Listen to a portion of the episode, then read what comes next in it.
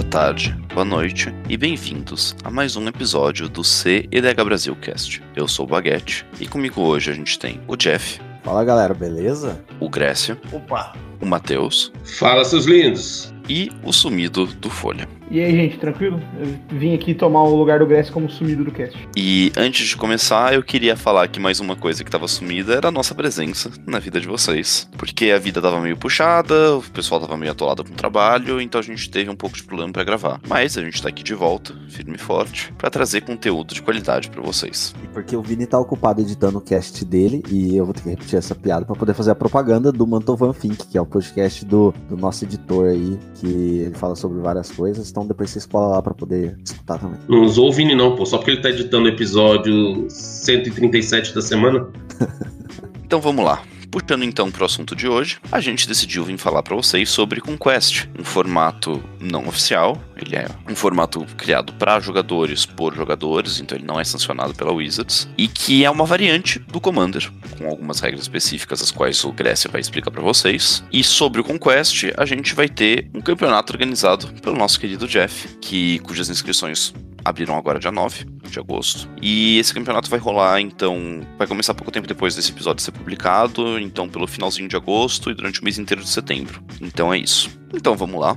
Eu agora vou passar a palavra pro Matheus, que vai dar uma explicaçãozinha leve pra gente, uma contextualização sobre quem que criou o formato, quando foi criado, por que foi criado, e depois o Grécia dá umas especificidades maiores sobre as regras e as diferenças que tem entre o Conquest e o Commander. O Conquest ele foi criado como uma variante do CDH na prática, né? Então sempre existiu um certo descontentamento de uma parcela da comunidade do CDH quanto ao balanceamento do formato, quanto ao, ao foco dele em questões de banimento, ser voltado ao casual, sempre foi uma crítica, né? Então uma parcela desses jogadores que tinham alguma expressão, né, acabou meio que formando um comitêzinho, uma parte, e desenvolveram a ideia do que viria a ser o Conquest, né? Esses jogadores aqui eu vou citar nominalmente, né? Alguns são bem famosos na comunidade. É o caso do Shaper, o Edge, Siege, Pongo e o Aimok. Então são todos jogadores aí que tinham uma, uma, expressão no CDH e aí eles tentaram corrigir algumas dessas falhas que tinham no formato, né? Matheus, você que falou de falhas, é, hum. que falhas seriam essas? Algumas coisas que a gente sente jogando CDH, por exemplo, você tem completamente ausente no CDH, né, a presença de decks agro, por exemplo. Isso é uma coisa que incomoda, porque é, você arranca completamente um braço do que seria um dos pilares do, do Commander, do Commander não, desculpa, do Magic. E ele tem expressividade quase zero, principalmente quando a gente vai abordar do ponto de vista mais competitivo, né? Porque todo mundo sabe que é um formato que ele tem 40 de vida, é multiplayer, então uma mesa padrão com quatro pessoas, você tem que arrancar 120 de vida. É, ainda tem um, tem um amenizante que é, ah, tem o um dano de comandante, que você pode causar 21 de dano, mas, cara, ainda assim são 63 de dano para você dar nos oponentes. Isso acaba ficando muito difícil de, de ser efetivo, vamos dizer dessa maneira. Principalmente quando a gente traz pro formato mais competitivo, porque quando você tá pensando em montar um board para acabar com a mesa e atropelar todo mundo, o cara faz um combo que elimina os três jogadores ao mesmo tempo, né? Então acaba sendo um formato mais propício a combos. Além disso, tem muita carta que seria considerada broken, mas como a banlist é feita de um ponto de vista casual, a banlist do, do Commander, acaba passando essas coisas e a gente fica com um formato degenerado, né? Então, além do fato de ter 40 de vida e poder abusar disso para algumas estratégias, tipo usar de náusea, né? Você tem, tem fast mana, então você tem as rocks positivas, que acaba acelerando demais o jogo e dá muita vantagem para quem abre com essas cartas, né? Você tem os tutores e restritos de, de custo muito baixo, então é, acaba não compensando você jogando com determinadas cores, porque você não tem um bom tutor, por exemplo. É, é só comparar o power level de um deck Boros com um deck que, sei lá, um Crixis né? Você vai ter ali o preto que vai dar uma, uma consistência muito maior, né? Além disso, tem um outro problema que eu considero muito, muito, muito grave e que eu acho que coloca em xeque a viabilidade do Commander a longo prazo, pelo menos assim no ponto de vista do CDH. É justamente a barreira financeira. Existe todo o debate sobre proxies na comunidade. Ah, não, mas é só usar proxy, tá tudo bem, não tem problema. Mas muita gente não gosta de proxy, né? E acaba que para essas pessoas se torna muito inviável por conta principalmente da reserva de list. Então, o formato fica muito, muito caro. Alguém que quer entrar de fato no competitivo hoje vai ter que desembolsar brincando aí 15 mil, 20 mil, se quiser ter um deck mais completinho com as reservas de list, até mais, na verdade, né? Então é muito caro, é uma barreira de entrada que eu não vejo melhorando com o passar do tempo, eu vejo só piorando. Então, o Conquest ele já pensa nesse ponto de vista e já tenta arrumar essa falha, como a gente vai ver na banlist daqui a pouco, né? Então, esses são alguns problemas que, que, que são visualizados no CDH. E aí o Conquest vai tentar corrigir um pouco disso e trazer um pouco mais de variedade. Então, vai tentar trazer os decks agro de volta, vai tentar trazer uma, uma variedade de comandantes maiores. Então, por exemplo, no Conquest a gente vai ver que é válido usar Planeswalkers, coisa que no comitê do, do comando até hoje limita, né? E então, ele, ele tenta aumentar a variabilidade e diminuir a barreira de entrada. A gente vai ver, por exemplo, que a reserva de list é banida no Conquest. Então, ao fazer isso, o preço dos decks diminui absurdamente. E é isso que a gente vai conversar um pouco sobre esses pontos hoje. Matheus, achei legal que você falou dos pontos que o, o Conquest tenta acertar, né, a partir do comando e do CDH. Mas só para deixar claro pro pessoal que tá ouvindo, eu não entendo nada do formato, não conheço Conquest, estou aqui para fazer o papel de quem não conhece para tirar dúvidas. Então eu queria saber, alguém pode me falar como que o, o, formato resolve esses pontos, como que ele lida com esses pontos? O pilar do Conquest, os três pilares, digamos assim, como o Matheus explicou, a princípio, desde o começo, nas várias iterações que teve antes de se formalizar no que é hoje. Remover a reserva de list. Isso de cara já elimina a maior barreira de entrada que existe no Commander e em outros formatos eternos. Então, isso já foi decidido muito no início da criação da ideia. O segundo ponto é balancear a questão do multiplayer, em específico na questão de permitir outras estratégias que não sejam combo a terem sucesso. Então, isso também foi algo que foi muito levado em conta, porque, como o Nogueira explicou, combo é muito fácil, muito eficiente no Commander. E o terceiro ponto, que para mim é um dos mais importantes, é você limitar a distância entre as cores na questão do multiplayer. Então, por exemplo, o preto tem os melhores tutores, é, o azul tem anula, tem full, acaba sendo muito importante. Então você tem, é muito claro a disparidade da importância das cores. Sobre o, o segundo ponto que eu falei, de permitir outras estratégias, a primeira mudança que tem é da vida. A vida no Conquest desceu de 40 para 30 na questão do multiplayer e se você for jogar um contra um, recomenda-se jogar com 25, desce um pouco mais. Essa queda de 10 já ajuda bastante a questão dos decks que querem atacar essa vida agro e mid-range mais específicos. 40 de vida é o universo, e quando você tem essa vida toda, você coloca muito incentivo para abusar dessa vida toda, com ad necropotência, pita. É muito fácil você abusar sem perigo, porque como tem muita vida, de cara o formato já empurra agro para fora. Como ninguém bate na sua vida, você abusa. Conquest não. A vida é reduzida, Dex Agro tem um pouco mais de viabilidade. O segundo ponto grande, que aqui ajuda muito Voltron, mas não só Voltron, como eu vou explicar um pouquinho melhor depois, é você diminuir o dano de comandante de 21 para 12. É uma mudança bem drástica, quase reduzir pela metade, muito próximo da metade, e é, é uma diferença absurda, porque se você considerar que um Crown, por exemplo, que é um 4-4 voar com haste, ele vai entrar em dois turnos para frente, ele está removendo um jogador. Uma Birge que esteja, que é 3-3, com quatro ataques ela está removendo um jogador. Então você tem um incentivo muito grande para jogar não necessariamente de Voltron, mas você ter o seu comandante presente quando ele consegue causar esse tipo de dano. E detalhe que, que esse número não é um número aleatório, né? Tipo, ele é para otimizar a quantidade de hits que o seu comandante pode dar a fim de facilitar um pouco esse processo que você está falando. Né? Ele escalou no dano, né? Então, se você tem um comandante que tem o poder 1, por exemplo, você sabe que em 12 ataques você vai matar. Poder 2, em 6 ataques. Você tem ali o poder 3, ele vai matar em 4. Poder 4, ele vai matar em 3, né?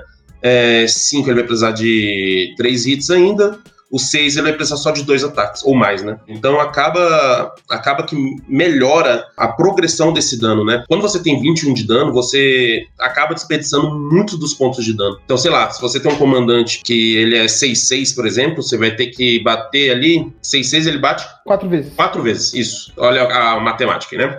O que que acontece? Você vai dar 24 de dano, você desperdiçou ponto de dano nesse processo, sabe? Quando você tem 12, a conta fica muito mais fechadinha, muito mais certinha, para muito mais variações de poder, sabe?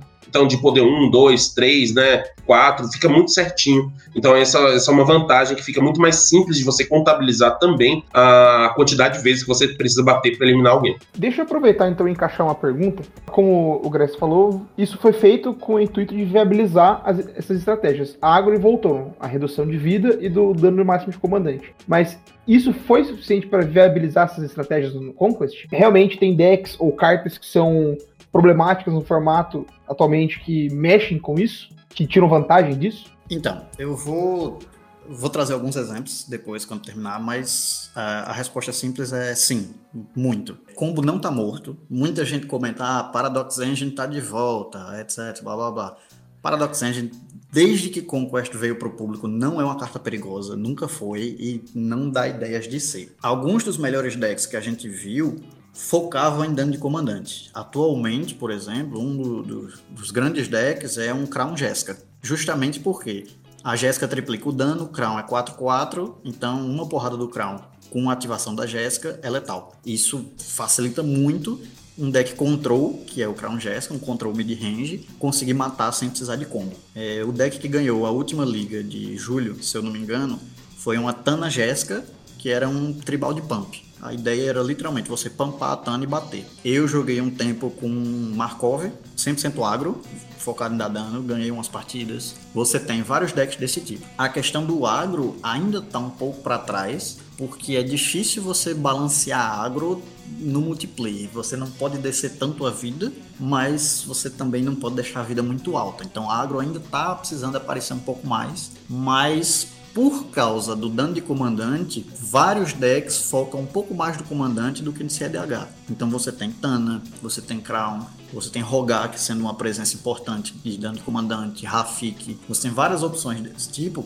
E dado que essas opções existem, é uma cascata, digamos assim. Como essas opções existem, o formato precisa ter mais removal. Como o formato tem mais removal, o formato pesa um pouco menos em combo porque você tem que lidar imediatamente com a board, senão você está arriscando perder. Por causa dessa cascata, criatura acaba sendo mais importante e acaba tendo muito mais combate. Tendo esses combates extras pelo foco no dano de comandante, a vida naturalmente desce e aí entram os decks agro, predando nisso. Como a, o combate está muito mais presente no Conquest, então os agro conseguem tirar um pouco de proveito disso. Combo ainda está bem presente, não é inegável que combo é muito importante, mas ele é, não dá para comparar com o CDH. Combo está muito abaixo do que é no CDH. Ainda é completamente viável. Posso dar um exemplo, inclusive, rápido dos bans que aconteceram. É uma carta que foi banida, que só esperava as pessoas que estavam acompanhando o Conquest, é o Haldan. Por que que Haldan foi banido? Naquela época, o melhor deck do formato disparado era a combinação de Paco Haldan porque você não precisava de nada no deck, você não tinha um Incon no deck fora o próprio Paco, então você montava o verdadeiro Temur Good Stuff. Você enchia seu deck de ramp e respostas, você castava o Paco e batia. E aí você só ficava controlando o que seus oponentes faziam. Isso era a estratégia mais forte do formato, disparado. Não, o deck é Big Wolf. Não mais, porque foi banido, né? Não, ainda não, tá lá UF, pô. Ele tá ainda pode jogar RG. RG puro, ó, agrando o pessoal. RG puro agrando o pessoal e dando card hate nos caras. Olha lá que máquina, né? Mas, ô, ô Grécia, obrigado. Acho que explicou bem para mim que, que eu não entendo.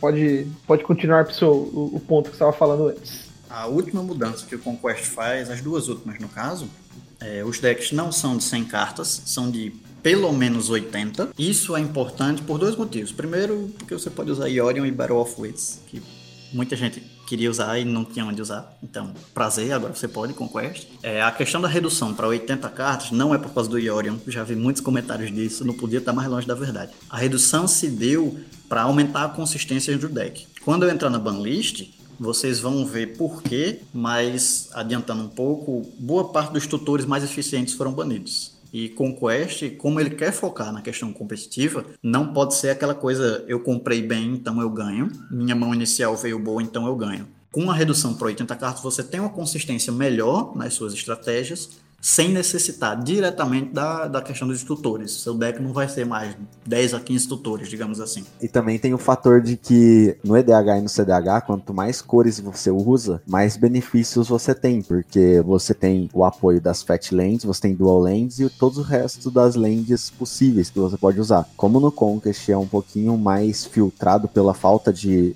de Fat Lands, você tem uma punição por usar mais cores, né? Não é bem uma punição, mas você tem um downside de usar mais cores. Por conta disso, a consistência do, dos decks, quanto mais cores você tem, ela é menor. Diminuir para 80 cartas ajuda também na hora de buildar a sua estrutura de, na base de land, porque é, você aumenta a consistência e você diminui a quantidade de lands, o que deixa a, a base de land um pouquinho mais consistente do que seria se você tivesse que fazer ela sem as fat lands, sem as duais, tendo um deck de 100 cartas, né? Eu acho que tem outra questão também que, que 80 cartas, na verdade, ela traz um equilíbrio melhor para Color Pie, né? Como a gente estava falando, no Commander você tem cores que têm vantagens. Por exemplo, preto, ela vai ter ele, na, ali no Commander tem muita vantagem porque justamente tem tutores e você funcionalmente tem várias cópias né, das cartas que você precisar. Você precisa da, da peça X do combo, você tem o, a peça do combo em si, você tem o, teu, tem o Demonic Tutor, tem Vampiric Tutor, tem Imperial Seal, tem Diabolic Intent por aí vai. Então, funcionalmente, são várias cópias. A partir do momento que você tem 80 cartas e os tutores estão fora, a maioria deles, né, como a gente vai ver, aumenta muito a relevância das outras cores, vamos dizer dessa maneira. Então, ainda assim, por exemplo, digamos que você tem um deck Boros, né? Um deck Boros, ele estruturalmente ele tem algumas dificuldades, né? Sempre foi a ausência de tutores ali, bons tutores, e a dificuldade de gerar card advantage, né? Vamos dizer dessa maneira. A partir do momento que você traz para 80 cartas, isso minimiza um pouco, porque a chance de você top deckar o que você precisa, ou que é mais relevante no deck, ela também aumenta. Então isso traz um equilíbrio maior para Color Pie dentro do Conquest do que a gente tem no Commander. Então 80 cartas acaba sendo bem relevante nesse quesito aí. A última mudança, que também muita gente considera uma das mais importantes, é a questão de você poder ter como comandante não só criaturas lendárias, mas qualquer Planeswalker também. Isso não quebrou o formato, já ouvi esse comentário também de muita gente. O formato não está quebrado por causa disso. É um Planeswalker que eu vejo de tempo em tempo, que apareceu nas duas finais, da, nas finais das duas últimas ligas, é o Calix, por exemplo, o GW. Ele usa um, uns elementos de stacks, ele tenta controlar a mesa para ganhar no braço a base do Enchantress clássico. Você vai ganhar gerando valor suficiente. Isso é uma mudança que só gera diversidade. É um grande porquê não você gera diversidade, tem N outros decks novos que não existiam antes, dado que você pode focar algumas estratégias um pouco melhor, porque um Planeswalker encaixa e uma criatura não, mas continua sendo difícil, digamos assim, para um Planeswalker ser bom demais a ponto de se tornar perigoso, porque como você tem três oponentes e o formato tem um combate mais presente, é muito difícil você conseguir proteger o suficiente seu comandante para você chegar na Ultimate e ganhar o jogo por causa disso no geral, os Planeswalkers são a mesma coisa que eles são em outros formatos construídos, máquina de gerar valor. Eles não estão ali pela Ultimate, eles estão ali para dar uma cola para o seu deck, que era como os comandantes eram no começo do, do Commander, digamos assim só pegando um ponto que o Grécio falou aqui, gerar valor, querendo ou não, nesse formato é muito importante. Às vezes você pode ter zero combos no seu deck, mas se você consegue ter uma estrutura, por exemplo, de grind, você gera muito valor, por exemplo, você consegue ganhar partidas independente de combo. Esse aqui é um ponto que eu acho bem interessante aqui do Conquest, justamente porque a velocidade é mais baixa e você consegue viabilizar outras estratégias.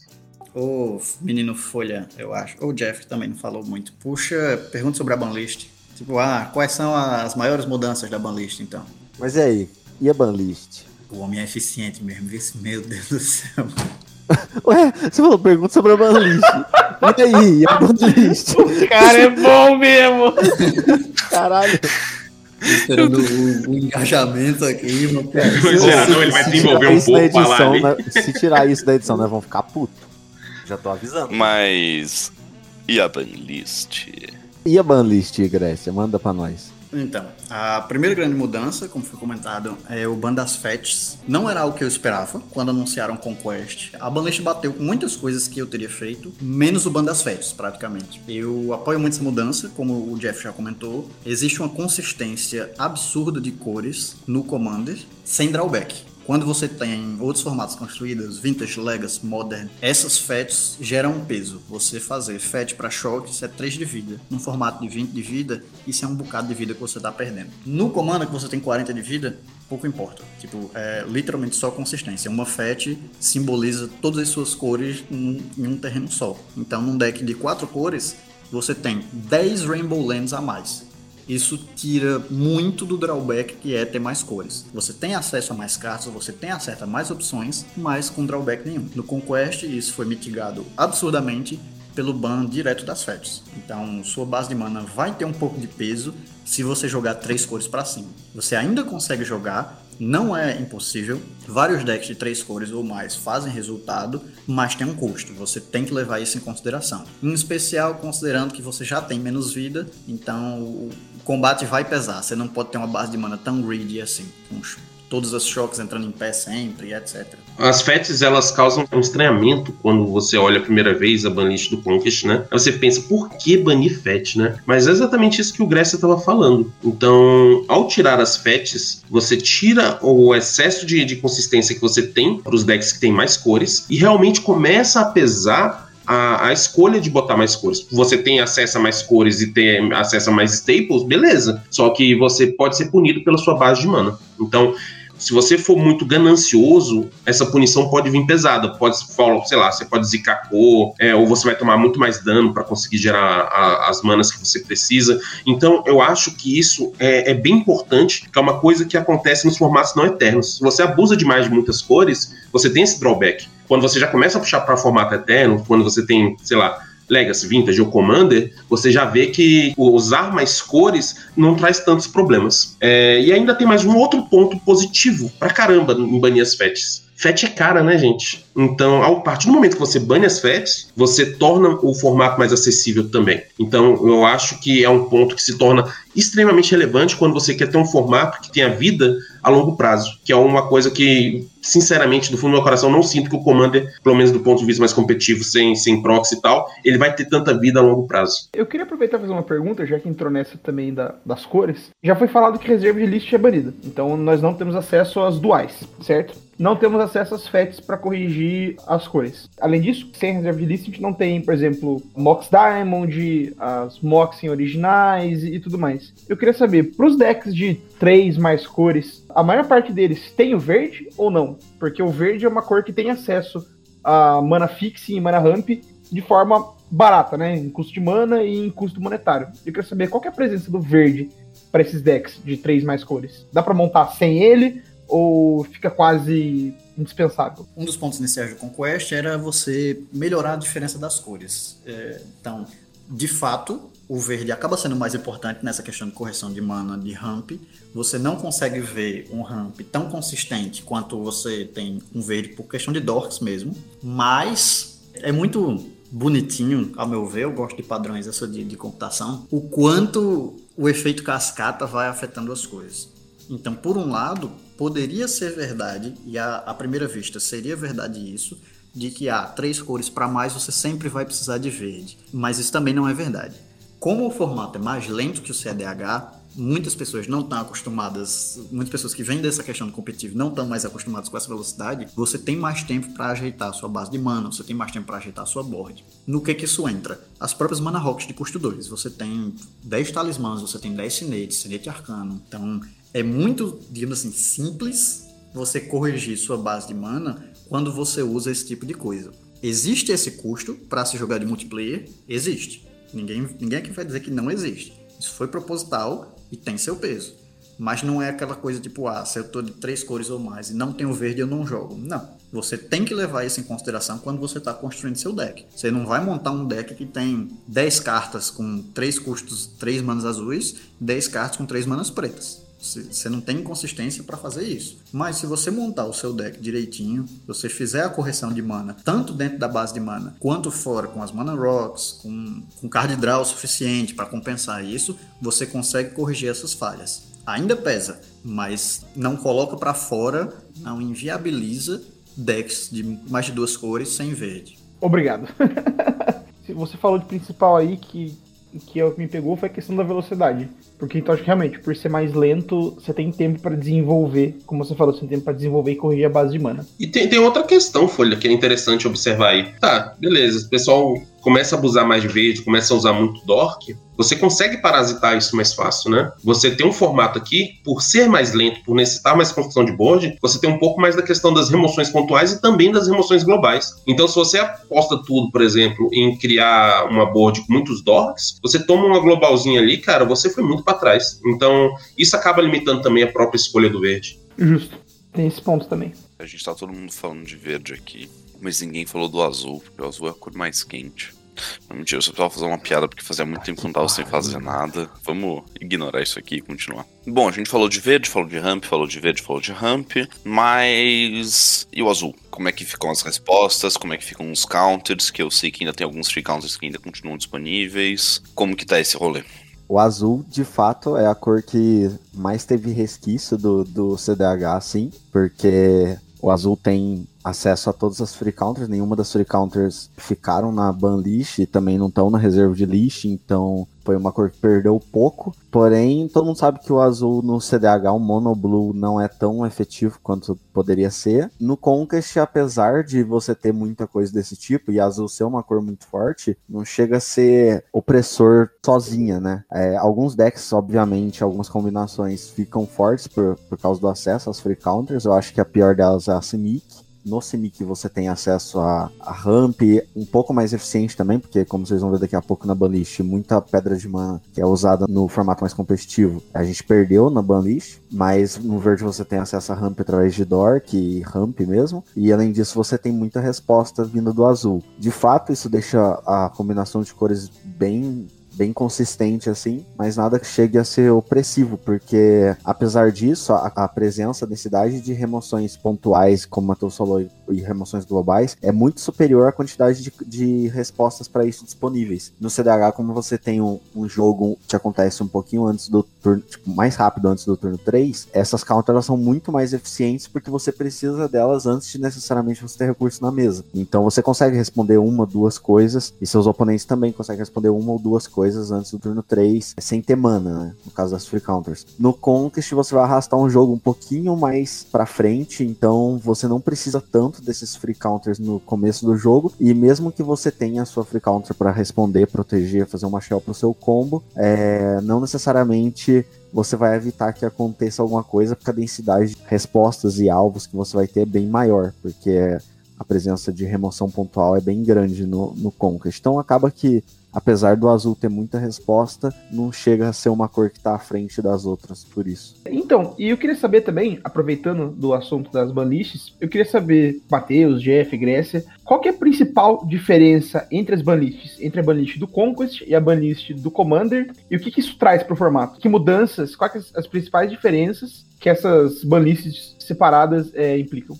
Então, acho que a princípio a banlist ela é bem diferente, né? Por quem bate o olho vê que a banlist é bem diferente. Acho que tudo começa desde o que a gente estava falando no início, que é o objetivo, né? O objetivo da banlist do, do Commander sempre foi trazer um jogo com mais diversidade e diversão, assim dizendo, no ponto de vista casual. Então, pra gente que joga CDH, a gente sempre teve aí refém de jogar com uma banlist que é feita visando o, o EDH casual. E não uma banlist própria pro, tipo, visando no ponto de vista competitivo. No caso do Contest, a banlist foi criada já visando jogos com uma competitividade maior. Então acho que é, esse é o principal ponto que diferencia uma banlist da outra. De um lado você tem uma banlist feita para o casual, de outro lado você tem uma banlist feita para uma variante do Commander com o intuito de ser competitiva. E daí você tem também aí junto na banlist, que é uma consequência de, desse fator, cartas que são opressivas no, no EDH, que muita gente acha que seria opressiva no Conquest, fazendo o papel delas de forma justa, porque elas a, a condição onde elas estão é bem diferente do, do que elas estariam se fosse no EDH. Para dar um pouco mais de nome aos bois, a gente tem banido o packzão de Fast Mana, então você tem a Reserved List, foi embora Mox Diamond, que é um ponto muito importante, Fora da Reserved List foi Soul Ring, foi Mana Crypt, Mana Drain, que é um counter hiper eficiente nessa questão de gerar mana. Gerald Lotus, porque como os comandantes são muito importantes, você abrir com a Lotus é muito pesado. No Commander não tanto, mas aqui no Conquest é. Dockside foi banido depois da criação da lista. É, a princípio ele estava aberto, abusaram de Dockside. Dockside é quebrado, como quem joga CDH bem sabe. E Carpet of Flowers, novamente querendo reduzir aquela variância de tipo, eu abri com essa carta na situação certa, então eu meio que ganhei o jogo. Um Carpet bem colocado no primeiro turno acaba com o jogo. Isso por si só reduz muito a questão da velocidade e a questão da consistência dos combos, dos combos rápidos. Você vai atrasar ali um ou dois turnos por não ter acesso a essas rocas. Outra coisa que pesa muito na questão da velocidade são os tutores. Então você tem Demonic Tutor banido, Imperial Seal banido, Mystical Tutor, Natural Order, Vampiric Tutor e Worldly Tutor banido. Da Reserved List, você tem Intuition e Survival of the Fittest banidos. Isso entra naquela questão da consistência que eu comentei. Você reduz absurdamente a consistência de tutores, então você não pode montar um deck que tem 15 tutores ali, as suas 5 cartas de combo e o resto é só good stuff. O seu deck inteiro tem peso. Fora isso, e é que é um ponto que eu sempre quis, era o ban dos, digamos assim, os combos mais presentes do CDH, para gerar uma viabilidade maior de outras coisas. Então você tem Tainted Pact e Demonic Consultation banidos, então, Taças Oracle tá válido, mas é bem ruinzinha sem esses dois. Você tem Food Chain banido, porque seria simples de abusar. Você tem Cetris Ocrono banido, seria o próximo combo mais simples, com Dramatic Scepter no caso. Além de tudo, para balancear também um pouco mais, uma diferença grande que essa eu não esperava a princípio é o ban de Ristic Study e Mystic Remora, porque nisso você nivela a questão do azul. Já comentaram aquela questão dos free counters. É, eu já explicitei, é difícil você controlar três oponentes, então não tem tanto problema, dado que os free counters são usados muito mais reativamente do que proativamente, como é o caso do CDH, então eles estão ok. Tirando o Ristic Study e Mystic Remora, azul não tem tanto peso daquela questão de eu resolvi essa carta e agora eu tenho card advantage praticamente infinito. A última grande diferença da banlist é o Drannith Magistrate. Foi banido recentemente, poucos meses, é, não é banido no EDH barra CDH, mas precisou ser banido aqui por dois motivos, digamos assim. O primeiro é que várias estratégias conseguiam se adaptar a Dranith por não ser um efeito assimétrico. Então, se o seu deck tinha branco, você jogava um Dranith lá dentro porque não tem custo de oportunidade. Você joga no deck, custa 2 de mana, é fácil de ter, é fácil de botar, e é um efeito devastador para vários decks pela presença do comandante ser mais importante. Então, se torna aquela carta que é muito eficiente, porque ela incomoda os comandantes, incomoda o cast do exílio, do grave, ela faz tudo, é muito simples, é muito fácil, não tem custo nenhum, digamos assim. Então, não é uma carta que é muito atrativa para o formato. Como os comandantes também são mais presentes, ela mesmo não sendo uma carta necessariamente quebrada, ela faz mais mal ao formato do que ela tem lados positivos ao formato. Inclusive, os comandantes, eles me, eles me parecem muito mais importantes aqui no Conquest do que no, no Commander propriamente dito, né? No, no CDH especificamente. Então você tem estratégias Voltron mais presentes, você tem os combos muito mais dependentes do comandante. Então não são aqueles combos mais genéricos que a gente vê, tipo, ah, não, você tem coloração de mim você vai usar taça consult. Não, os combos muitas vezes eles dependem dos comandantes para funcionar de maneira adequada aqui. Não são aqueles combos soltos que vêm no meio do deck e você comba, né? Então, a partir do momento que você está limitando os comandantes, tipo, com a presença de um Dranit, você acaba trazendo muito mais malefício do que benefício. Então, é uma peça de stacks que ela vai contra o propósito de você usar o comandante, sabe? Inclusive, eu não me surpreenderia se um belo dia Dranit fosse banido do casual no Commander mesmo. E por todas essas razões, Dranit foi banido. Fora isso, da Reserved List, tem mais quatro cartas que tem muita e ou pouca presença no CDH, mas aparecem o suficiente para merecer um comentário. A menos importante é no ROD, que aparece de tempo em tempo como rede para artefato. Depois, e aí a gente entra no coração da, de farm, no coração do fast combo do CDH. Você tem Yawgmoth's Will banido, tá meio apagado, mas ainda é uma carta fortíssima. Você tem Will of Fortune banido, que levou ao bando Hull Breacher, entre outras Wills. Foi a e de bônus tem Time Twister também nessa, né? É, você tá no Twister, que era a próxima que eu ia falar. E, por último e não menos importante, Lion's Eye Diamond, que aparece demais por causa de Underworld Breach, se tornou um dos combos mais relevantes do CDH. Então você ainda consegue combar de Bridge por causa do Lotus Petal, mas não é tão simples quanto LED.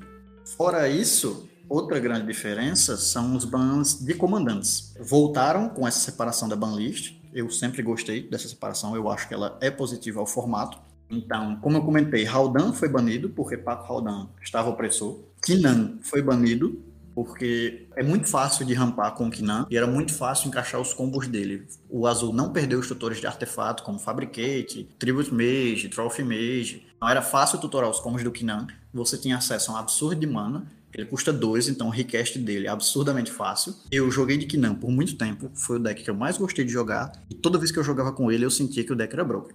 Fora esse, temos Leovold, banido na Command Zone, por motivos óbvios. É, isso se manteve. Ele, você pode usar dentro do seu deck, mas não como comandante. É, Nagila está banida por ser o melhor mid-range que existe. É muito fácil você colocar tudo que você precisa no deck dela por ser um comandante cinco cores e é mono red. Então você faz o splash só do que você precisa e você tem acesso a tudo. Além de ter um comandante que é muito bom, tanto para combar quanto para grindar a mesa no, no braço, no mid-range. Eu queria deixar aqui minha, minha crítica a essa banlist por causa de duas cartas. A primeira é a Nagila, que ele já falou, e a segunda é Yuriko. Baniram meus dois comandantes, eu acho isso uma afronta, e pode continuar. Eles escutaram demais o podcast e baniram o baguetinho do formato. Pobre baguete. É, Yuriko foi banida por uma série de motivos. Primeiro, é um comandante que você não consegue hatear para fora do jogo por causa do ninjutsu. Não importa quantas vezes você mate, ela vai voltar por dois. Segundo, ela gera quantidades absurdas de card advantage, não só com ela, mas com todos os seus ninjas. Terceiro, ela tem uma capacidade de matar a mesa muito eficiente, porque ela dá dano em todos os oponentes ao mesmo tempo. Quarto, ela tem capacidade de matar a mesa tanto cedo quanto tarde. Você tem algumas wins muito cedo se você consegue flipar Dig Through Time, Treasure Cruise, essas cartas mais caras. Com 30 de vida, com três flips de 8, 9, 10 de dano, praticamente a mesa morreu. O que não é tão difícil no deck, em especial quando você pode manipular. Mas quanto mais o jogo demora, melhor pro player de Yuriko. Porque você está gerando muita card advantage a, através da própria Yuriko e com um dos primeiros pontos, como você não consegue tirar Yuriko da mesa de forma definitiva por causa do ninjutsu, então é um comandante que o deck era bom desde o primeiro momento do jogo até o momento mais tarde do jogo. Você e vamos ser sinceros que quem jogou de Yuriko sabe que os três primeiros turnos da Yuriko no Conquest era um negócio, tipo, absurdo. Ela tinha o early game forte. Esse era o problema, eu acho, de tudo. Porque a Yuriko, a gente conhece ela de ter um mid-game. Ela geralmente tem um mid-game, o, o, ápice dela. No Conquest, não, ela é igual, tipo, durante o jogo todo. Até porque a lista do Conquest era pivô. Você não perdeu nada, absolutamente nada das cantrips que a Yuriko usa, né? Então, às vezes, o cara batia, no, no segundo turno ele já batia, fazia a Yuriko com ninjutsu, dava um brainstorm e tinha um Hipnox no topo. O Hipnox é o quê? É, é, é 9 de dano? É, eu só lembro, você falando disso, Jeff, só lembro da minha participação no King of the Chrome, que foi o torneio que foi organizado pelo Discord do, do Conquest Gringo, né? Eu lembro disso. Bicho, eu, eu lá engatilhando meu pombo pra combar bonito turno 4. Na, na, até o turno 3 eu tomei 36 de dano de Urico. Em três triggers, sem manipular o topo, velho. Às vezes você. É um deck que contava com a sorte também querendo ou não, né? Então, às vezes, simplesmente flipava, ah, de, casualmente aqui 12 de dano na sua boca, né? Na sua não, né? De todos os oponentes. De todo mundo, né? Essa é a questão. E a situação ainda piorava quando você pegava, por exemplo, por ser um deck popular e caía numa mesa com duas Yuriko, sacou? Aí corrigindo que o Hipnox não dá 9 de dano, dá 11 de dano. É, suave, pô.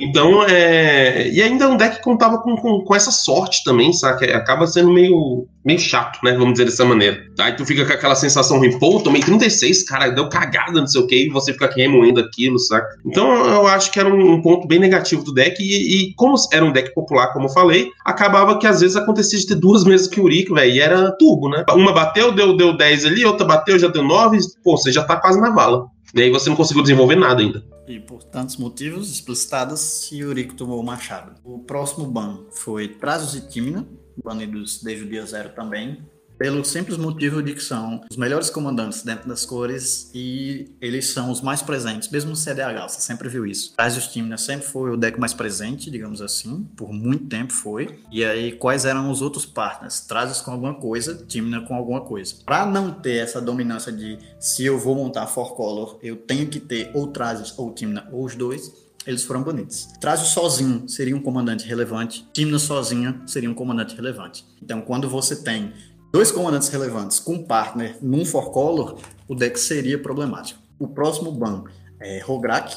Você tem uma criatura de custo zero na Command Zone, se tornou um problema por causa de cartas como Ad Nauseum, Pita, Peer into the Abyss é, e Bola Citadel. Como é que uma coisa tem a ver com a outra? Esse tipo de carta, ele tá segurado pela dificuldade em você gerar fast mana para abusar disso, como você abusa no Commander. Então, como você não tem só Ring, Mana Crypt, você não tem Mox Diamond, etc., é muito mais difícil de abusar. Um Rograk na Command Zone, sendo uma criatura que custa zero, você consegue abusar de Mox Ember, Cullen the Weak, Infernal Plunge, Springleaf Drum e várias outras cartas que vão te dar esse, esse pumpzinho de mana no começo, além dos próprios free counters. Caso você não use essas cartas que sacrificam o Rograk, você vai ter Deflect SWAT, você vai ter Fierce Guardianship, então, o Rograk possibilitou que cartas como Ad Nauseam Pita e Bola Citadel tivessem uma presença um pouco maior do que deveriam no turno 2 e 3. Só para complementar o Grécia, para quem já viu como funciona um Skullbriar no Conquest ou qualquer outro Voltron, sabe que o potencial do Rograk virar um Voltron no mínimo relevante era alta. Porque ele é um comandante de custo zero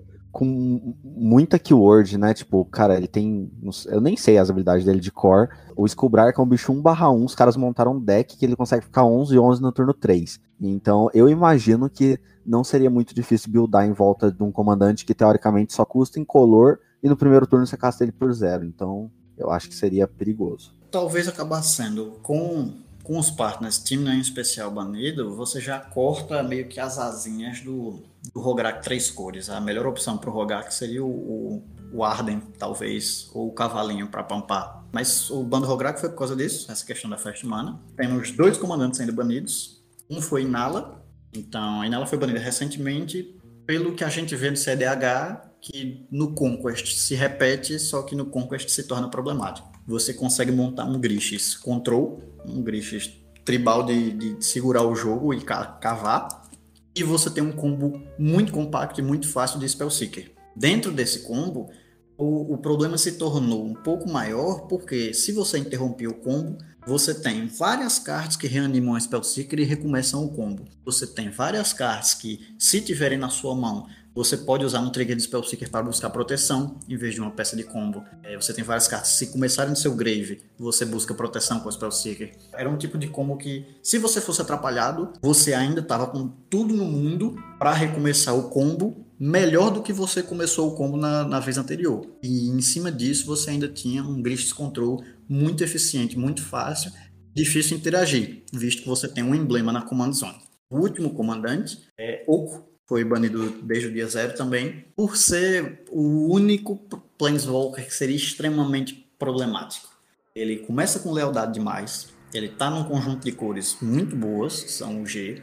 Ele inviabiliza outros comandantes, porque o comandante entrou na mesa ele faz 3-3 sem habilidade e subindo, então isso já ajuda a se proteger. E a ultimate dele, que não é bem uma ultimate, porque custa 5 só, é relevante para roubar esses comandantes, o que dificulta ainda mais desses comandantes voltarem a ser úteis. Como o Conquest tem esse foco um pouco maior nos comandantes, e Yoko acabaria completamente com isso, ele foi banido desde o dia zero. O último ban que nós temos é de Lutre, como Companion, mesma justificativa do EDH, todo deck que tivesse o R ia ter Lutre, não é o que a gente quer. Então a gente já sabe que os meus dois decks estão banidos e que isso é sacanagem. Eles estão olhando para ouvindo o podcast me banindo. Mas do que que tá dando para jogar? O que que tá forte? O que que tá aparecendo? O que que você consideraria relevante como decks a se esperar, por exemplo, no campeonato que vai vir semana que vem? Olha, eu acho que assim, eu vou dar a minha opinião só de acordo com o que eu tô vendo. O, o Conquest não tem um meta definido, né? A última vez que a gente conseguiu falar, tipo assim, nossa, isso aqui é um meta, foi quando a gente teve os últimos bans. Agora a gente tem algumas ligas na gringa acontecendo, mas tem uma variância muito grande. Eu acho que apesar de ter alguns decks se destacando, como é, Jéssica Tana, um deck de beatdown, a gente tem o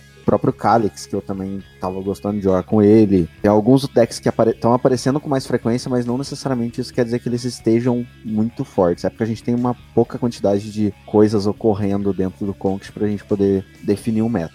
E segundo, que tem muita gente experimentando muita coisa nova, o formato é novo, tem muito a explorar ainda, tem muito deck com potencial, mas que ninguém pegou para poder tentar trabalhar em cima. Então acho que tem muito espaço para muita coisa diferente, principalmente porque muita gente tá vindo aí querendo testar decks, que são pet decks e que às vezes a pessoa já tem muita experiência, tá tentando trazer pro Conquest e eu acho que isso abre espaço para muita coisa nova e legal. Agora, o que esperar do, do campeonato, de, de ver listas e tal, eu tenho visto muita gente que vem do CDH tentando partir para decks mais combo e a galera que vem do casual tentando partir para uma linha diferente, mais agro, mas eu tenho visto pouca gente dando valor pro Voltron, que eu acho que é mais mais sorte até do que o agro. Eu acho que dá para esperar adaptação de alguns decks que são uma e duas cores que a gente já viu bastante. Eu já vi falar bastante gente aí falando da Magda, bastante gente falando de alguns outros decks que usam motor. O Inota também eu vi pra caramba. É, aí, isso exatamente. Eu vi muita gente falando da Inota. A gente tem uma nova Tracios pequenininha aí que é a Gretchen, que eu também vi algumas pessoas falando dela. O GW tem uma shell muito forte pro lado do Stacks, que acaba se beneficiando no Conquest puxar o jogo para trás no quesito stacks é mais efetivo do que no CDH porque você tem formas menos efetivas de lidar com stacks rapidamente. Você até consegue lidar, mas demora um pouquinho mais. É bem legal nessa chão GW que você tá falando mesmo, que abre decks tipo Cigarda Voltron, que tem uma pegada no stacks forte. Você tem o Calix também, né? Eu, eu já vi lista, por exemplo, de, de Achane, já vi lista de Chalai. Então tem algumas opções aí GW que puxa bem pro Stacks que são interessantes. Nosso próprio patrocinador aí tá, tá com uma lista que eu gostei pra caramba, que é uma SAF Eric's Daughter na zona de comando. E, Clássico. E a lista tá muito legal. Tipo, a, o fato de ter 80 cartas no deck facilita muito para você ter mais consistência nesses decks onde, onde você não teria muita consistência jogando em outro formato. Então acho que assim, dá para esperar muita variedade, mas eu acho que o que mais vai surpreender vão ser justamente isso, GW, que não tinha muito espaço. Eu vi esses dias uma lista de Selvala GW, motor do Paradoxo, que também é um nostálgico para quem jogou CDH uns anos atrás. É, eu acho que dá para esperar muita coisa legal, assim. Tem Arcum. A única coisa que eu realmente não. Eu tentei muito mexer, mas eu não achei nada legal. Foi Gifts Ungiven. Então, galera, se você quiser trabalhar em mais listas com Gifts Ungiven, manda pra gente aí. É, eu acho, Jeff, que, que tem muita gente que vai tentar é, pegar aquele gostinho do, das cartas banidas no Commander para tentar usar aqui, né? Porque tem alguma, alguma, algumas cartas que elas são válidas no Conquest, mas elas são banidas lá no Commander, né? É o caso do próprio motor do Paradoxo, eu acho que vai ter muita gente tentando abusar em cima dessa carta, que não é nem um pouco quebrada comparada com o que poderia ser antes lá no, no próprio Commander né? É, é uma carta forte, mas ainda assim menos abusável, vamos dizer dessa maneira, né? Vai ter gente tentando brincar com certeza aí com gifts, eu acho que você tá falando que viu pouca gente, mas é porque é uma carta que exige mais, mais construção, mais build ao redor, né? Mas eu acho que vai ter gente brincando com isso. E eu acho que vai ter muita gente querendo realmente se divertir com Prophet of Prufix, né? Que, que é uma cartinha que eu acho deliciosa aí e que abre muito espaço no multiplayer. Basicamente dá um turno extra no turno dos outros, né? Porque ela desvira as permanentes e você pode castar a criatura. Então eu acho que vai ter muita gente brincando de Prophet também. Fora o Primeval Titan, que eu acho que, que é vai ter gente que vai ter gente tentando abusar dessa carta aí também, né? Que são cartas que, mesmo que não seja a coisa mais eficiente necessariamente do mundo, vai ter gente que vai tentar ter esse gostinho do que não tem no Commander. E o Primeval Titan eu acho que é o que mais aparece. Porque o Conquest tem uma parada de ter bosses, né? Que eu acho que até o jeito que o formato é construído dá essa, esse espaço. É, muitas builds que a gente que eu tenho analisado assim durante as lives, você repara que a galera opta por colocar cartas com um grande impacto no board que façam esse efeito no late game. O primeiro voltar, então acho que é o que a gente mais vê. A maior parte das listas, quando tem verde, usa primeiro voltar, então no branco a gente tem Elish Norn, que no Conquest é um absurdo. Tem The Shot Dryad, que é uma carta que muita gente é, subestima ela, mas que é muito forte, é aquela que faz essa profita no Sim, e espumpa, né, quando tem benção da cidade. E, inclusive, é uma coisa muito interessante que eu acho do Conquest, né? É, você tem decks que eles são mais control, você não precisa ter necessariamente um combo ruim para você finalizar o jogo. Você pode ter uma criatura que ela gere muito valor e que te gere um board absurdo. É o caso uhum. da Tender Shot, por exemplo, sei lá, você vai jogar de Hashim, né? Você não precisa ter um combo com envolve Enter the Infinite para fazer alguma coisa. Pô, bota um Tender Shot Drive e você cresce o board ali rapidinho. Você bota uma coma, sei lá. Você tem formas de, de abusar muito melhor do que necessariamente partir para um combo. Você pode simplesmente agrar a galera em cima do valor. Alguns decks que eu posso comentar também. Das duas últimas ligas, a gente teve Calix, Corvold Cassiai, que é um take de Corvold que não existe no CDH, pelo menos nunca fez um resultado expressivo. Tivemos Tana Jéssica, que eu comentei. É muito fácil você dar one shot em alguém com Tana quando você está pampado pela Jéssica. E uma Tatiova, com os mesmos combos que são usados no CDH, basicamente. De Mystic Sanctuary com Ghostly Flicker e um turno extra. É, na penúltima liga, tivemos Calix, de novo, uma versão bem similar. Um Derev, uma Belby, que não existe CDH, é uma preta e uma verde, e você gera duas de mana incolor para cada oponente que perdeu vida no turno. Isso na sua manutenção pós-combate. Então, é um deck que abusa justamente disso que vocês estavam comentando, de Prime Time, é, Sylvan Primordial e várias criaturas incolores grandes. Você consegue jogar sua curva de mana lá em cima, pela Belg ser um comandante barato, que vai te gerar 6 de mana no turno 3, com uma consistência bem boa. O quarto deck foi uma Ange, o Gorger, um Turbo Gorger clássico. Como não teve tanto azul presente, foi um deck que se sobressaiu nessa liga.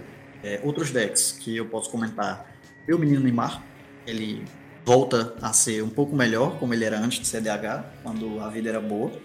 Apesar de perder um, alguns tutores verdes, como o deck é majoritariamente composto por cartas ruins que são o Animarusa, a gente não perdeu quase nada, nós, os animoços e animoças do mundo. Veio outro deck, Temur Malcolm, usando a Tana, também não perdeu muita coisa. Você ainda tem vários tutores de criatura bons, como Cord of Calling, Neoform, Eldritch Evolution, para você buscar o Glint Horn. Então, Temur Malcolm ainda é uma opção muito boa. Rocha é uma opção bastante viável, como comentaram, com o verde sendo presente, mais presente nessa questão de dorks, a questão dessa crocha, bem seguindo a base do que é usado no CDH de anti-meta de dork, ela é muito boa. É, em qualquer meta que criatura é muito presente, o deck da crocha vai ser eficiente porque você trabalha justamente com isso, com limpar essa board. Tergrid, é, alguns chamam de rainha do mid-range, ela é um take no crocha, digamos assim, mono black, você não precisa de um combo, não precisa de combo, você joga Terra Grid e trava a mesa. Faz a galera descartar, sacrificar, etc. para você gerar valor com a própria comandante. Os meus dois picks para fechar, e para mim são muito especiais, é Rogak. Rogak não existe CDH, mas quando você consegue fazer um Rogak no turno 2, 3 e no outro turno bater 12 com a Pump Spell em alguém com Trample é, é bom, dá, dá uma sensação boa você dar esse tipo de one shot. Então é um deck novo pro Conquest. E para fechar com chave de ouro, a rainha de nós todos, Cisai GW. Como temos Paradox Engine, voltamos com o grande deck que nasceu com Paradox Engine, foi Tier 1 toda a sua vida até o ban de Paradox Engine. Cisai GW tá de volta, é um deck bom, é um deck forte, é um deck absurdamente consistente, porque você tem um tutor na Command Zone. É, ainda não fez tantos resultados, porque Calyx tem dominado um pouco mais nesse cenário de GW, mas para quem gostava, o deck tá aí, não mudou praticamente nada. Bom, Grego, então eu acho que são os decks. Vamos ver o que disso aí vai aparecer no campeonato, né? E falando em campeonato, você quer dar um pouco mais de detalhe pra gente, Jeff? Então, galera, o campeonato tá, tá sendo aí uma experiência logo após o Commander 500 que a gente teve com Markov e CDH Brasil. A gente resolveu aproveitar a oportunidade aí para poder tentar trazer um campeonato, tipo, com, uma abrangência maior também, só que desse formato diferente, que muita gente tem interesse, mas pouca gente tem coragem de procurar saber e tal. E talvez trazendo um pouquinho mais por o público, assim, a galera se interesse melhor. A gente explicou tudo que é o Conquest hoje, é, falando meio por cima.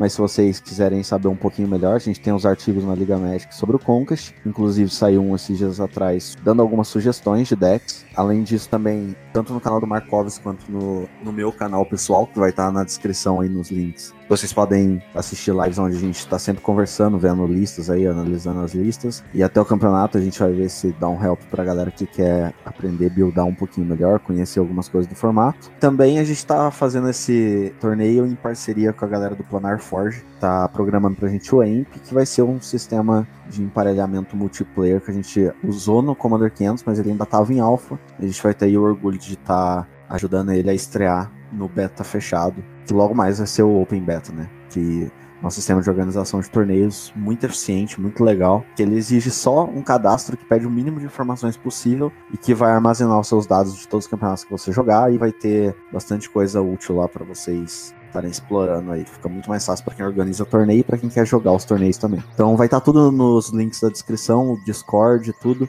com todas as informações de, de datas e etc. E que a gente vai usar, os sistemas que a gente vai usar. O Grécia vai estar tá aí de Jude, ajudando a gente aí nas mesas. A galera da CLH Brasil já aí já garantiu a presença também, vai ter muita gente jogando. É, a galera do Markovs também lá vai estar tá bastante gente conhecida jogando. Então, só colar e, e ver o que, que dá. é isso. Valeu, Jeff. E eu acho que se ninguém tiver considerações finais, eu posso passar para o Step. Então, esse foi mais um episódio do CEDH Brasil Cast. Hoje a gente então falou sobre Conquest, deixando aqui também de novo o pequeno aviso e o convite a todos os ouvintes que queiram participar do campeonato de Conquest organizado pelo Jeff. As inscrições vão até dia 20 de agosto. Muito obrigado a todos que ouviram a gente até aqui. Hoje eu tive comigo o Grécio. Opa! O Matheus. Valeu, galera o sumido do folho. É isso aí, gente. Valeu. E só queria deixar claro que o C de CDH significa Conquest, tá? Conquest Elder Dragon Highlander, né? Exatamente. E o nosso organizador de torneios, o Jeff. Valeu, pessoal, e não esquece de passar ali no link, eu vou deixar, a gente vai deixar o link pro grupo do Discord e lá vocês conseguem ver o resto das informações que precisa, caso você queira participar do torneio. E é isso, joga em Conquest. Eu vou, vou deixar aqui minha crítica no final, porque me deixaram de primeiro e eu não tive quem imitar para fazer minha despedida.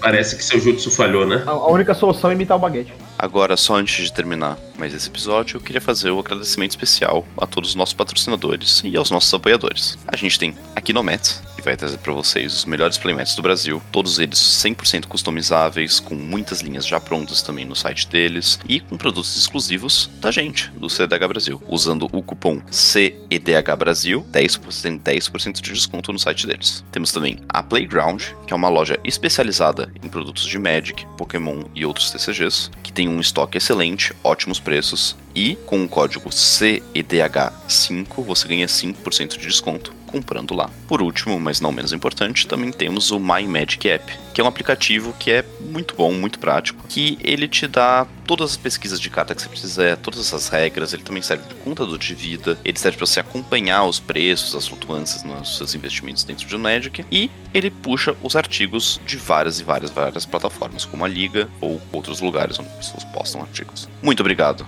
Então, Kinomets, Playground e My Magic App, e voltando para o episódio. E agradecer mais uma vez a todos que ouviram a gente até aqui e tiveram a paciência de esperar esse episódio. Então, mais uma vez, desculpa pela demora. Então é isso, e até a próxima.